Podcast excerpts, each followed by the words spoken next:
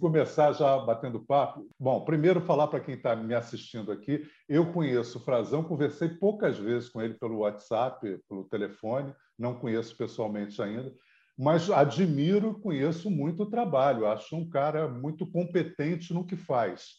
É, não sei se eu vou falar certo, ele vai me corrigir. Em 2012 ele entrou no GS Truth, foi um dos finalistas, acabou sendo convidado em 2020 para ser um, um guia. É, os melhores pilotos do mundo se classificam para participar. O cara, para tomar conta dos melhores pilotos do mundo, tem que tocar bem. Então, eu gosto de falar assim com quem faz e não com quem diz. Então, completa um pouquinho a informação, Luiz, que eu posso ter comido alguma coisa aqui. É exatamente isso, Jair. Aliás, obrigado pelo convite. Eu estou super feliz de estar aqui. Acompanho o teu programa. É uma coisa muito legal assim. E, e, e, é exatamente isso como você falou. Eu em 2012 eu caí meio de paraquedas no universo BMW porque eu comprei uma é, F800 GS de um amigo meu e 30 dias depois teve a qualificatória para o Gestroff aqui no Brasil em 2012 que foi seria a primeira vez que o Brasil participaria de uma de uma de um evento final né do, do. Aí eu me inscrevi, participei, fiquei em terceiro e os três primeiros eles é, têm o direito de formar a equipe daquele país para representar esse país lá na, na, final. E aí eu fiquei em terceiro, com isso eu me qualifiquei para ir lá para a final. E aí, a partir desse momento, sem que eu tivesse me dado conta, eu sabia que eu estava vivendo um evento espetacular, uma coisa que foi muito, muito forte de vivência, de experiência e tudo mais mas eu não sabia que aquilo tava estaria sendo a grande virada de, de, de página da, da, minha vida. Assim, eu não sabia que ali a minha vida se transformaria da maneira que se transformou. Naturalmente, eu participando dessa final do Gestroff, eu me aproximei mais da marca, tanto no Brasil quanto lá fora, é, depois de dois, é, três anos, mais ou menos, quatro anos, eu fui convidado pela BMW do Brasil para me tornar instrutor. Aí eu fui para a Alemanha, me tornei instrutor tanto on quanto off. É, e aí, sempre quando tinha qualificatória aqui no Brasil, o pessoal da BMW me chamava para dar uma olhada na pista, para opinar sobre os obstáculos, sobre para dar uma palestra lá para os participantes e tudo mais. E aí é, em 2020, quando teve a, a, a final do Gestroff na Nova Zelândia, eu recebi esse telefonema da, da BMW da Alemanha me convidando para ser um Marshall. E aí, é como você falou mesmo, é uma responsabilidade muito grande e é uma coisa que você fala, cara, eu estou liderando os melhores assim, entendeu? É, uhum. é, é, uma, é, uma, é uma responsabilidade muito grande. Eu costumo dizer que tem, tem mais. É, é, astronautas no mundo do que Marshalls. Então, ser um Marshall realmente é um privilégio, é um presente, é, uma, é um reconhecimento muito forte, muito importante, que, sem dúvida, eu, eu, eu me orgulho, de verdade. E deixa eu passar um ponto aqui que eu, que eu acho que é isso e você vai confirmar. Você pode ser um super piloto e ser um péssimo guia. Né? Você Exato. pode tocar muito bem, dominar a moto e, e levar bomba, não é? Ir lá e fazer um curso, pega o certificado e traz para casa. Eu acho que é isso. Tem um, é bem mais complicado para quem está vendo aqui. Não ah, vou fazer isso. Você é o Aloysio Frazão 2. Não é tão fácil. Né? Olha, não, não é, não é. Eu acho que, claro, eu, eu me dediquei muito ao que eu faço hoje, tanto a parte de instrução é, quanto esse convite para. E outra, eu ter sido convidado como Marshall lá para o Gestroff, para a final do Gestroff, não garante que eu serei de novo. Alguns Marshalls foram convidados para todas as edições e alguns Marshalls foram convidados para uma edição só é muito complicado entender se eu vou ou não ser chamado de novo, ser convidado de novo para ser Marshall. Mas com relação à instrução, que é o que eu faço aqui no, no, no Brasil, é, nem todo ótimo piloto, nem todo bom piloto se, tor se, torna um bom instrutor, porque eu acho que você tem que entender da psicologia do, do, do, do, participante de uma maneira muito, muito forte, você tem que ter a tua didática, você tem que é, entender o timing de 20 pessoas, que nem todo mundo evolui na mesma, na, no mesmo ritmo, então, assim, por exemplo, o, hoje o Messi, sei lá, eu não sou muito ligado a futebol, mas sei lá, o Messi, o Cristiano Ronaldo são baita jogadores de futebol, muito, muito bons mesmo, muito talentosos. Isso não os torna automaticamente bons técnicos de futebol. Você falou numa coisa aí que eu fiquei pensando, do Messi, do talento e da técnica. Um cara que é bom, nasceu, tem talento, toca bem, anda bem de moto para caramba, ele chega lá nos 70% de competência, porque ele nasceu talentoso. Se ele bota a técnica no meio e aprende, ele vai para 93, 94, porque ele somou aquilo. Agora, o cara que não tem talento, aquele que comprou a bola, tem um uniforme de futebol bonitinho, mas ninguém deixa ele jogar, ele é sempre o último a ser escolhido. Esse cara consegue botar 30% de técnica, mas vai ficar faltando talento. Como é que você acha que dá para equilibrar quantos por cento de talento e de técnica a gente consegue dar para uma pessoa comum? Depende muito da dedicação dela. É tempo, Jair, tempo, tempo, é tempo de moto, é tempo de voo, é tempo, é o quanto a gente se dedica àquilo. Dá para pegar uma pessoa sem talento e fazer com que ela pilote melhor, confiante, inclina na curva, sabe frear bem? Consegue, só que a gente precisa de tempo. Ele precisa treinar e ele precisa estar tá aberto à instrução. É, uma pessoa pode pilotar por. É, a gente costuma receber lá no curso, gente fala assim: ah, não, eu piloto desde os 15 anos de idade, a pessoa tem 60.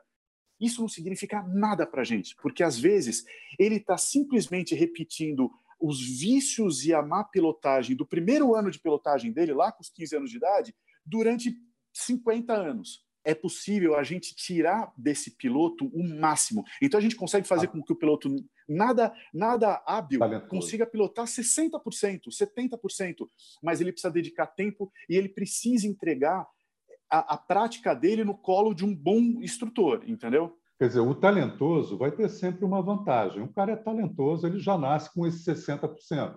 E aí ele pode é. desenvolver para chegar a 90%, 90%. Eu não vou dizer que 100% nunca chega.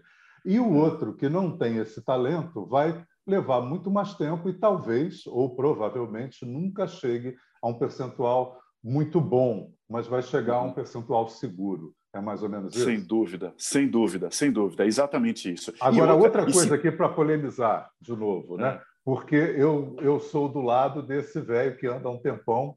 Eu sempre, quando me perguntam, me perguntam muito nos vídeos, como eu viajo muito, ando em muita moto diferente, então estão sempre me perguntando técnica, como é que eu faço? Eu falei assim, olha, eu não sou instrutor, eu, eu acho que você deve fazer um curso. Quanto mais cursos, procurem bons professores, porque se você fizer um curso com um mau professor, você vai aprender errado. Então, é. faça. Mas é, eu acho que, às vezes, os cursos, os professores, falam uma coisa assim, tipo, ah, você anda há 50 anos, isso não quer dizer que você ande bem eu brinco com isso, assim, olha, o toureiro que está lá há 50 anos é bom, porque o que faz uma manobra danada, que só tem cinco, pode ser que o touro pegue ano que vem. Então, acho que a experiência de andar muito é importante, né? você vai adquirindo é, alguns cuidados, né? e eu, eu converso muito quando eu converso com o pessoal de, de curso, que eu acho assim, tem muita coisa interessante para o cara que vai ser semiprofissional ou que quer ser um aventureiro. Mas eu acho que um motociclista que quer treparazer com a motocicleta não precisa ser um semiprofissional. Acho que isso às vezes afasta um pouco várias pessoas que gostariam de ser motociclista e aí eles acham que, para fazer isso, eu vou ter que aprender tanta coisa, vou ter que ser tão habilidoso que eu acabo desistindo. Isso, é, essa falta de dosagem nesse tipo de coisa também você não acha que acaba afastando muito cara que só quer andar de moto, ser motociclista, ele não quer ser um super aventureiro. Eu concordo completo, absolutamente com o que você está dizendo. Tanto é que, assim, é, é por isso que vale a pena para o piloto, é, primeiro, falar assim: hum, eu acho que eu precisaria melhorar. Eu acho que ele precisa ter essa, essa análise, essa autocrítica para falar assim: eu poderia melhorar nisso e nisso. Esse é o primeiro passo. O segundo passo é entender o que o curso entrega. Então, por exemplo, no, nos nossos cursos é, do nível 1, tanto on quanto off, a gente entrega o básico. A gente não está querendo, por exemplo, o nosso curso off-road nível 1, a gente não está preparando ninguém para ir para o Gestroff. Ninguém. A gente está preparando esse cara para ele andar nos. para ele ter condição de andar com segurança nos 80% das vias brasileiras que não são pavimentadas. É, ou então o cara conseguir chegar numa pousadinha legal, daquela casinha que ele alugou do Airbnb, mas tem 5, 6 quilômetros de estradinha de terra. Na viagem, quando ele chega, vê a ladeira cheia de pedrinha e fala, porra, vou voltar para casa. Exato. Então, assim, a gente não está... Então, é, é, é, tanto os, os, cursos nível 1, on e off, é assim, é o básico do básico, é para o cara se sentir seguro e conseguir curtir mais. Por exemplo, no curso on, uma das coisas mais importantes que a gente vê que o pessoal evolui demais é sensibilidade de curva, o quanto se pode inclinar numa curva. Isso representa não só prazer, porque é legal você deitar mais na curva, mas segurança, porque muita gente entra numa curva um pouco mais rápido e a gente não conhece todas as curvas do mundo, das estradas que a gente vai pilotar. Então a pessoa entra às vezes numa curva e fala assim: e a curva fechou. Ao invés dele inclinar mais a moto e conseguir contornar a curva, ele freia a moto e moto que freia não faz curva, ela passa reto, e aí o cara se coloca numa situação de risco sabendo que, porque ele acha que a moto vai escapar. E a moto sempre tem um, um, um, limite muito maior do que o piloto acredita que tem. E outra coisa, também no nível 1, que é super importante, é frenagem de emergência. Se você pe pesquisar com uma, num universo de 100 pilotos, assim, pilotos, quando eu digo é, motociclistas, é, quantas vezes você já treinou frenagem de emergência? De 100, 95 eu arrisco dizer, falar assim, não, eu nunca treinei uma, eu já de vez em quando fre, freiei aí na numa emergência, mas eu nunca treinei frenagem de emergência. As pessoas não sabem se usa freio motor, se usa freio traseiro, se usa freio dianteiro, se precisa reduzir. As pessoas não sabem a técnica da frenagem de emergência. E a frenagem de emergência é uma das coisas mais importantes para se treinar. Eu, eu diria, eu como sou meio paranoico com essas coisas, eu diria até que você tem que fazer isso diariamente. Saiu de moto, dá uma freada para ver se está tudo no lugar ainda, se não aconteceu nada durante é. a noite, né? E para você também deixar isso mais fresco na tua cabeça, esse reflexo mais presente, para se tiver uma coisa, você acabou de dar uma freada, você sabe o que, que aconteceu. Quando alugam moto também, viajam e alugam moto, você não cai direto na estrada, dá uma volta primeiro para ver é. se. Ah, mas eu tenho uma moto igual a essa. Não, você tem uma moto do mesmo modelo, mas ela não é igual a é. essa. Né? Não Conhece é, não primeiro é. a moto, porque mesmo você sabendo, não é exatamente a mesma coisa. E numa situação de emergência, você pode levar um susto. A moto foi feita para a gente se divertir, do momento que a gente sobe nela até o momento que a gente desce dela. A gente tem que sorrir na moto o tempo inteiro. Se a gente está passando susto na moto, tem alguma coisa errada acontecendo aí. O que, que você diria, assim, de uma maneira rasa, superficial, mas básica, que são as coisas mais importantes? Né? Porque você também vê, hoje em dia, a pessoa tira uma habilitação de moto é, eu acho que eu tive sorte como eu comecei a andar há 52 anos atrás, as motos eram tão ruins quanto eu. Então, a gente foi se desenvolvendo mais ou menos junto. Deu para, né, os tombos eram numa velocidade menor. Hoje, o cara pega uma moto que dá 300 km por hora. Então, quando ele anda seis meses e dá certo, ele acha, porra, eu sou o Valentino Rossi, eu descobri o meu talento. E quando não der certo, vai ser uma vez só, ele não vai ter nenhuma segunda chance. Então, assim, Exato. o que você diria que é o básico que, e que você consiga passar assim falando sem ser uma coisa prática? É... A primeira coisa que eu acho que é importante é você conhecer sua moto. As pessoas compram uma moto de 130 mil reais e não se dão ao trabalho de ler o manual. Eu recebo perguntas é, frequentemente que está na página 2 do manual. Você viu um vídeo, eu falo disso exatamente, eu acho que exemplifica isso bem, tá, correu na internet aí um cara falando mal da GS, porque ele parou num posto, ah, GS, como é que é? Não abre o tanque. Aí a gente tem que desaparafusar tudo para abrir o tanque. Ele deixou a moto ligada e ela não destravava a boca do tanque. É uma moto dois, 2019, 1250 nova. Vocês vão ver agora o Keyless da BMW. Veja como é que é o esquema para abastecer a BMW. Preste atenção desparafusa o bocal do tanque para poder abastecer. Ora, conseguimos abrir o tanque, tá vendo? E depois faz a mesma coisa para fechar. Inacreditável. Então, é, é, é, tipo é isso. Então, primeira coisa, entenda a sua moto. As motos evoluíram muito tecnologicamente nos últimos, na última década. Só que a gente não evoluiu. E a coisa que a gente mais vê é assim: a, a pessoa tinha moto quando tinha lá os seus 15, é, 20 anos de idade, aí a pessoa casou, teve filhos, e aí vendeu a moto porque queria primeiro criar os filhos, não sei o que e tal. Aí depois os filhos decolam, passam a ter sua independência financeira e começam a viver e tal. Aí a pessoa se vê aposentada, com grana, com tempo, fala: o que eu vou fazer? Eu vou comprar uma moto. Só que a moto que ele compra agora é completamente diferente da, da moto que ele tinha quando ele era moleque. Então, é uma moto que. A única, muita... coi a única coisa em comum é que os dois engordaram muito, tanto a moto quanto ele. Exatamente. Exatamente. Então, a tocada é diferente, os pesos são diferentes. Então, é, invista tempo e recurso é, em curso. E aprenda a inclinar a moto sem medo e aprenda a frear. Isso é mais frear é o mais importante. As como é que, como é que você diria para um, um, cara assim? Como é que é aprenda a inclinar a moto? Tenta verbalizar isso. Como é que é? é então, é assim. É, fique, acostume-se que quando você aqui tá quando a gente o nosso corpo não foi desenvolvido ou projetado para a gente andar com qualquer coisa no ser a pé o nosso projetinho inicial lá atrás está acostumado com velocidade só de corrida ou inclinações de até 18 graus. Se a gente ficar de pé e começar a inclinar, a gente começa a cair com 18 graus, mais ou menos. A gente começa a perder o equilíbrio uhum. com 18 graus. Então, qualquer coisa além de 18 graus, na nossa cabeça, originalmente, é, é uma coisa um pouco é, estranha e não, não natural.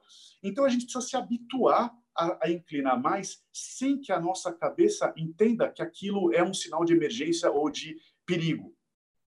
E aí, basta você olhar no teu pneu dianteiro ou traseiro, você sempre vai ver, normalmente, que tem lá uma boa margem de, de, de pneu não usado. Se tem pneu não usado, você pode chegar naquele limite do, do pneu sem que você esteja caindo. Então, é, quando eu digo assim, você tem que aprender a inclinar e se e se fa familiarizar com a inclinação é treinar num ambiente controlado. Não digo para você aprender isso na estrada, é por isso que o curso é tão importante, porque num ambiente controlado você tem um monte de lugar espaçoso, sem carro no sentido contrário, sem poste, sem guarda-rail, sem nada, aonde você consegue fazer curva atrás de curva atrás de curva e cada vez inclinando meio grau, meio grau, meio grau. Aí aquilo passa a se tornar natural para você. E aí, quando você vai para a vida real e você consegue entrar numa curva, você fala, gente, que delícia que é inclinar a moto dessa maneira. Então, assim, é, é técnica e prática. É, é, é aprender mais a, a, a, a, aprender a inclinar mais a moto é técnica e prática. As coisas e é fundamental, fundamental. As coisas básicas seriam entender um pouquinho o contra-esterço, que as pessoas também têm uma certa resistência a entender, e também manter essa inclinação da cabeça, por isso que os pilotos né, de MotoGP geralmente estão tentando manter a cabeça o mais, embora a moto esteja deitada, ele está tentando manter a cabeça o mais reta possível, é por aí? É, é manter, manter, a cabeça reta é uma coisa meio que natural, porque, por exemplo, uhum. se eu pego um caderno aqui, um livro, e viram ele ao contrário, assim, é muito esquisito, embaralha as letras se embaralham todas, uhum. assim. Então, a gente mantendo o livro reto, a gente consegue ter uma percepção melhor das coisas. Na pilotagem é a mesma coisa. Então, se você inclinar a cabeça de lá, mantiver a cabeça inclinado, tudo vai ficar meio bagunçado para uhum. você. Você mantendo sempre esse horizonte, é, a, a, leitura do ambiente vai ficar muito mais fácil. Então, o contristerço diferente do que muita gente pensa, ele inicia uma curva, mas ele não conduz a curva. Então, o, o contristerço ele é um, um movimento temporário para que você incline a sua moto tanto quanto baste para aquela curva, para aquela velocidade. Então, você faz um movimento temporário, inclinou a moto da, daquela maneira, se você conseguisse soltar do guidão, a moto continua fazendo curva, ainda sem o contristerço. Entendeu? Você, o contristerço é um movimento temporário até que você incline a moto. Inclinou a moto, você só conduz na curva. Então, o que, que eu diria? Aprender com tristerço é fundamental. E tem gente que fala assim: não, eu faço curva até hoje sem com tristerço. Mentira. Quem, quem, anda de moto faz com tristerço, ainda é. que não se dê conta disso. É. Só que quando você domina o contristerço, a tua história em cima da moto muda completamente. Te deixa mais seguro, te faz pilotar melhor e, e com mais diversão. Então, eu, fa eu falaria, com, é, é, tenha conscientemente o contristerço absolutamente dominado, sinta-se mais confortável com maiores inclinações e aprenda a frear. A maior, o maior índice de acidentes acontece porque as pessoas superutilizam freio que não tem ABS, e então travam a roda e caem, ou subutilizam freios com ABS, porque eles acham que vai travar é. e aí freiam delicadamente. E não, entendeu? Então as pessoas precisam aprender a usar toda a potência da frenagem. É, então, é aquele nosso, é o início do nosso papo, né? Saiu de casa, pratica a frenagem, né? Faz isso para você perceber qual vai ser a reação da moto. Aí você vai ver que você botou mais freio traseiro mais na frente, ou, ou que eu podia ser muito mais forte do que eu fui, fui delicado, posso ali catar com mais força. Quer dizer, isso está sempre bem presente e fresco na sua cabeça. Exato. Já falamos de curva de frenagem, que são coisas importantes, e a outra é aquele negócio do ripple, ou do, não vou nem falar ripple, do terreno instável. Você, de repente, ser surpreendido por um terreno instável. No último bate-papo que eu fiz aí com o Márcio Rodrigues, eu contei uma história que aconteceu comigo no Marrocos, que é aquele negócio da areia passando na frente do asfalto, e sempre era rasinha, e de repente uma não era rasinha, era funda, e a moto perdeu. E, e eu acho, espero que esteja certo, você me corrige, que é deixar a moto sambar e deixá-la rodar até dar um pouquinho mais de mão, porque ela vai passar e, e as pessoas tendem a travar o, o, braço e travar o guidão e é aí que cai, porque a, a areia vai vencer. Né? Então, eu queria que você falasse disso do terreno estável e qual é o, o, a, o procedimento mais seguro para você fazer. Do mesmo jeito que a gente adora a liberdade, a gente adora ser livre, a moto também gosta. Então a moto odeia se sentir presa. A hora que você segura a moto, e outra, é uma baita pretensão nossa achar que a gente, que o nosso muque, que o nosso punho vai conseguir segurar 250 quilos daquela moto 160 e mais cavalos. quase 140 cavalos. É, é muita pretensão do nosso, né, do nosso músculozinho aqui. Então, a gente tem que deixar o negócio fluir. Da mesma maneira que uma ponte ela precisa se mover para adaptar aos movimentos, ao vento, ao mar batendo embaixo, aos carros passando em cima. A moto também ela precisa ter esse movimento. Então, quando você entra num terreno instável, você tem que é, deve travar as pernas, o joelho contra o tanque, mas deixar a mão bem suave no, na, na manopla e os braços livres para que eles consigam acompanhar esse movimento que naturalmente a moto vai fazer, porque a moto nos terrenos instáveis, ela começa, ela tenta se encontrar, seja nos trilhos, seja nas pedras, sejam em erosões, a moto sempre vai ficar se movendo, ela nunca vai estar fixa como no asfalto. E como a moto se movimenta, se a gente se travar em cima da moto, qualquer mexida da moto é reverberada pelo nosso corpo. E se a gente mantiver uma, uma coisa mais leve, é, na mão, nos braços e no quadril, deixar dançar, é, a moto, a gente sente menos, a gente é menos impactado por esses movimentos da, da moto. Então, tem que deixar fluir. Só que a nossa cabeça não está acostumada com o movimento da moto, porque a gente está acostumada acostumado com asfalto sempre. No asfalto, como é que funciona? No asfalto, ou você está reto, na linha reta, ou a moto está fazendo curva para a esquerda, ou está fazendo curva para a direita. Qualquer outro movimento que a moto faça, Diferente disso, no asfalto, você está em apuros, normalmente. Então, e o que acontece no off-road, num terreno mais instável? A moto ela começa a fazer movimentos que no asfalto ela não faz. Ela sai de lado, o guidão dá uma girada, assim. E aí, nessa hora, a gente tende a travar. E aí, quando a gente trava, a gente está potencializando ou piorando essa reação negativa da moto. E então, outra reação, outra reação negativa também é nesses sustos tentar frear, parar. Quando, enquanto a moto está andando, ela não cai, ela vai continuar andando. Então, isso também é uma coisa que a pessoa precisa praticar e ter essa confiança, né? Que a moto andando é bem mais difícil que ela caia do que você parando, tentando botar o pé no chão. Exatamente. Você falou uma coisa que é fundamental. A gente precisa de embalo, a gente precisa de uma coisa que a, a física, graças a Deus, entregou para a gente, que é o efeito giroscópio. É. Quanto mais rápido a gente está, mais efeito giroscópico a gente tem gira, atuando nas rodas, e é isso que nos mantém de pé. Quanto mais devagar a gente está, menos efeito giroscópico. A gente precisa ter embalo. E embalo é diferente de velocidade. Muita gente fala no off-road assim, no, na, ah, no hip, na areia, é mão embaixo, você tem que acelerar. Eu acho isso uma receita para o desastre. Ou pior, aquele que fica bom, bom, bom, bom, bom, é, pior ainda.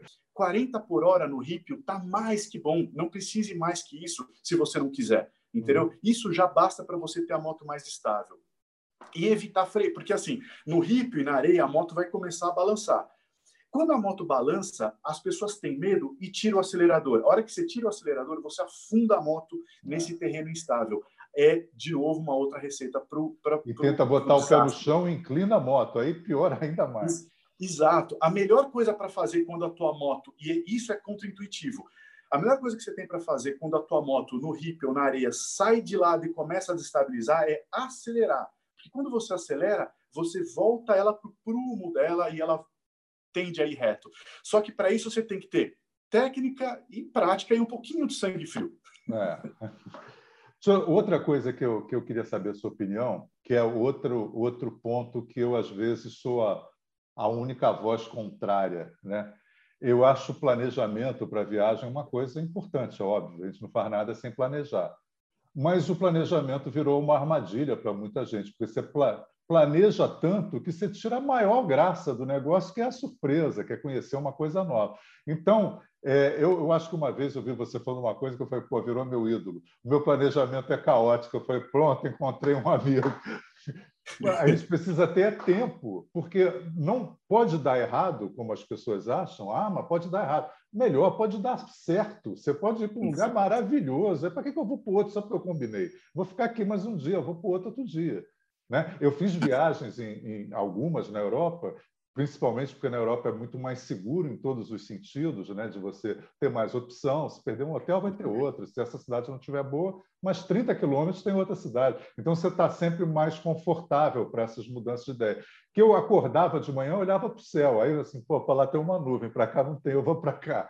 Então eu fiz uma viagem olhando para o céu. Aqui está ruim, aqui está bom, vou para esse lado aqui. E foi ótimo. O que, que você acha disso? Jair, eu, eu acho exato, você está correto, é exatamente isso. As pessoas são muito cartesianas a hora que vão é, planejar a viagem e fica tudo tão engessado, tão engessado, que as pessoas não, não, não têm uma margem para, se alguma coisa der muito errado, furou um pneu, cair com a moto, quebrou alguma coisa, ou se as coisas derem muito certo. Meu, conheci uma turma fantástica, descobri um, um lugar, uma, um vilarejo maravilhoso, eu quero passar três dias aqui. Então, assim, o que, que eu sempre digo? Vá com fôlego e não, e não, e não agora com uh, Booking, com esses aplicativos de, de hotel, deixa para escolher teu hotel 200 quilômetros antes da, da tua chegada, entendeu? Eu, eu falo então, uma coisa assim, não use o GPS para ir, use o GPS para voltar, quando você cansar de ficar perdido. Porque ficar perdido é uma beleza. Em Portugal, então, o pessoal vai e fala assim, não, mas o GPS, esse cara não, se você chegar na Espanha, faz a volta, porque é tão pequenininho que você vai chegar na Espanha e você volta. E cada vez que você entrar numa estrada, como aqui não tem esse risco que infelizmente a gente tem no Brasil de não poder entrar num lugar que você não sabe onde vai dar e aí você corre um risco né, de, uhum. de, de violência, por lá não tem isso. Então, é o contrário. Eu entro em todas as estradas que eu não sei onde vai dar. É, são as que me dão mais prazer. Né? Exato, exato. Aproveitando isso também, eu vou botar você como o cara técnico, o profissional, e eu o amador. Quando eu falo que eu sou amador, assim, eu amo andar de moto. Eu de... Outra coisa, eu ando em todas. Eu ando de Harley, acho legal. Eu ando de patinete elétrico, acho bacana. Ando de... Aí o cara fala assim, ah, mas você comprou uma GS. Eu assim, é, porque eu só tenho dinheiro para comprar uma. Se eu tivesse dinheiro para comprar 10, eu teria certamente uma de cada e andar em todas. Por sorte, eu inventei uma coisa para fazer que me dá o direito de andar em motos muito diferentes. E eu é. acho também que esse cara que é muito assim, eu chamo de monociclista. Ele deixa de ser motociclista e passa a ser monociclista. Só essa que é boa, só essa que é legal. Foi, pois é, anda nas outras, para você revalidar essa, seu, essa sua certeza. Eu digo que hoje não existe moto ruim. Todas as motos, todos os fabricantes fazem motos maravilhosas. Agora, existe concessionária ruim. Então, na dúvida de qual é a moto que você vai comprar, vê quem vai te atender melhor, quem é o melhor negócio, quem é mais simpático no teu atendimento, porque você vai conviver com a concessionária que é perto da tua casa. Então, tem, tem, eu como ando muito, tem lugares que, a, que uma determinada fábrica é maravilhoso, eu vou lá, me sinto muito bem, tudo. E a mesma marca em outra cidade é horrível. Então, quer dizer, nessa cidade eu teria essa marca, nessa outra não teria, eu teria outra moto que ia me dar o mesmo prazer e não ia me dar os desgostos. Né? Quando você tem uma camisa que você veste uma marca, fica mais difícil para você falar isso. A minha vantagem é, é poder estar um pouquinho mais livre. Mas olha, eu, eu é claro que eu, eu trabalho para a BMW, eu sou muito fã da marca, mas eu reconheço a, as qualidades de diversas marcas, de diversas marcas, entendeu? Então, assim, isso é uma coisa que eu não sou. Por exemplo, existe uma coisa, aí de novo eu vou fazer a analogia do futebol, é, que, assim, eu acho que o, o brasileiro é um, é um povo muito, muito ligado ao futebol mesmo. Eu, como sou muito não ligado a futebol, eu, eu fico pegando um pouco, eu sou meio. Ah, pô, mas esse negócio. Pra... Então, a história das marcas das motos virou uma rivalidade tal qual a marca de a, o time de futebol. Então, a pessoa, como você falou, nunca andou numa Triumph, nunca andou numa Harley e espinafra a marca. Tá errado. Ou seja, é, eu, eu acho é, qualquer coisa para mim que tenha duas rodas e um motor no meio, eu respeito e está valendo, porque é, é, umas mais, outras menos, a relação e a sensação de pilotagem é muito, muito similar. Então, e, e acho que cada uma, cada uma, quando você começa a variar de estilo e de marca, você vai aproveitando prazeres exclusivos que só aquele modelo te dá. Um motor é mais suave, uma é mais macia, uma é boa de curva, a outra tem Exato. um som maravilhoso. Então, para que você vai se privar desses prazeres todos para ter um único prazer? Exato, exato. Então, eu sou muito contra a rivalidade, porque, como você falou, as motos hoje são muito boas muito boas, realmente. Então, é mais uma questão de estilo, de identificação. Ah, eu gosto mais dessa marca, ou eu acho outra coisa, hein? Outra coisa as pessoas escolhem muito moto é, olhando para as tabelas, para os números, para quanto de torque, quanto de potência, quanto peso equivalente no pH da curva. Não, para, entendeu? Moto é emocional. Moto você tem que abrir a porta da tua garagem e olhar e falar, cara, que delícia, olha essa moto, olha essa moto. Moto é emocional, moto não pode ser aquela coisa de números, de não é um super trunfo. Lembra aquele jogo é, lá das antigas é. que era comparado? Não, a moto você precisa ser uma coisa emocional. Você precisa bater o olho na tua moto e falar, eu adoro essa moto porque ela é bonita. Por mais a que minha, ela vaze a, óleo, a minha pergunta, a pergunta mais frequente que chega para mim depois dos testes do usuário é, tá, qual que você acha que eu devo comprar? Essa ou essa, essa, sei lá, a Triumph ou a GS ou a Ducati Multistrada? Eu falei assim, cara, faz o seguinte, anda nelas, anda todas elas, o máximo que você puder. Vê que te deixa sorrindo por mais tempo depois. É essa que é você isso. tem que comprar. É isso, é isso, é isso. Aliás, por falar nisso, você começou na moto quando? Eu tenho assim, uma curiosidade é. para saber como as pessoas começaram. Eu comecei na moto em 1969 com uma Velosolex. Foi a primeira moto. Depois fui ter uma Leonette, que era aquele motorzinho de Java, três marchas, que era horrível também. Aí, cinquentinha, de cinquentinha para uma 180, ainda aquela tanque cabelo. Naquela época, foi a primeira que apareceu com partida elétrica. Eu acho que ela funcionou duas vezes, a partida elétrica. Depois, nunca mais é. ela funcionou. E depois a RD 350, a primeira, aquela velha ainda, né? a 74, Sim. depois a 76. Meu pai, inocente na época, eu pedi uma, uma Honda 500 ou 750, ele falou, não, é muito perigoso, fica com a RD 350. Isso é uma inocência total. total. E aí eu fui tendo todas as japonesas, não sei o quê. A primeira BMW foi em 96, era aquela 650, com tanque quadradinho, né? logo que apareceu. Sim. Depois uma 1200 RS, uma GT 1300. Sempre impliquei com GS, achava GS horrível. Né? Esse negócio orelhudo, eu bato com a canela no cilindro. Falei isso no outro vídeo também. Não gosto. É. Mas eu fiquei com uma enquanto estava esperando uma peça da GT 1300 chegar. Aí fui ficando, fui ficando, aí fiquei com as duas durante muito tempo. Tive a 1300 CGS, depois troquei pela 1600 CGS. E até hoje, quando eu tenho que decidir, que eu junto todos os prós e contras, eu acabo ficando com a GS, assim, é mais prática, é, as malas estão lá sempre, eu nunca tirei a mala, ela está sempre colocada, porque sempre tem um bagulho para carregar, ela já está ali e não enfeia a moto. Eu queria Sim. comprar uma Kawasaki 900 RS, porque eu, é da minha época, eu acho bonito. Aí eu falei, pô, mas vou botar uma moto, uma mala nessa moto, vai matar o design totalmente. Pô, mas não tem uma proteção aerodinâmica, não tem um piloto automático.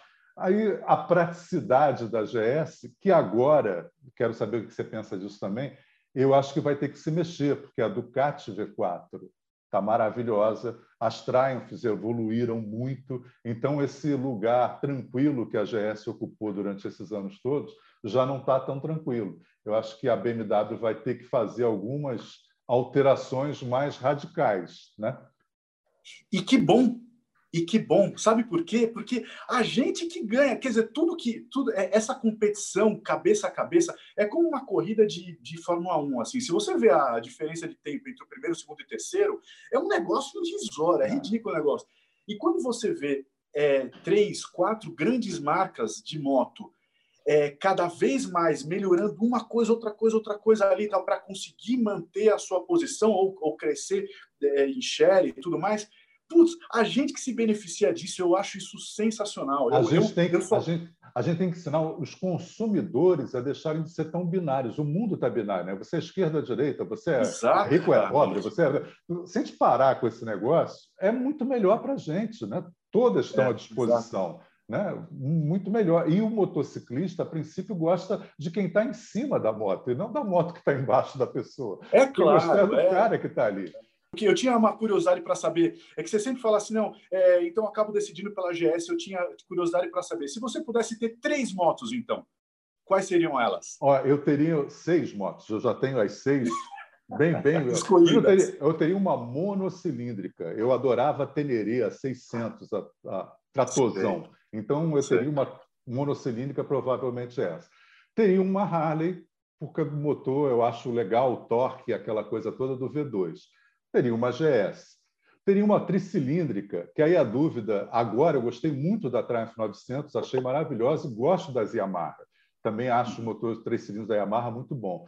Teria uma quatro cilindros que provavelmente seria uma Kawasaki 900, porque por causa do design, de 70, é tudo que é, no meu imaginário emocional era a moto. E teria uma seis cilindros, uma GT, uma GTL ou uma Honda, porque também o som é um, o, o, barulho dos seis cilindros é uma coisa que eu gosto. Então, e teria um scooter. Acho a C Evolution maravilhosa.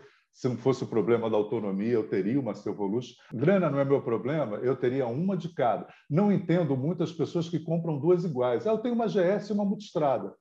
Pô, é. eu, eu, eu, quero ter uma de cada tipo para poder ter um Exato. pouquinho de cada prazer.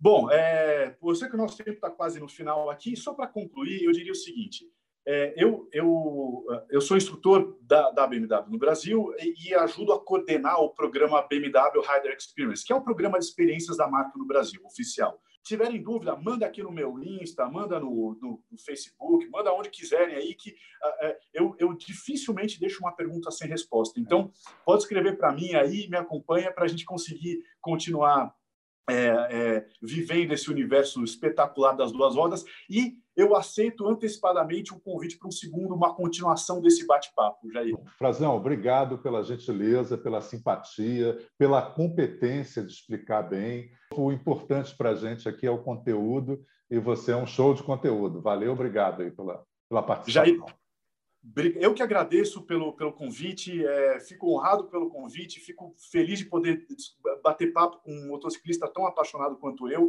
pelas motos.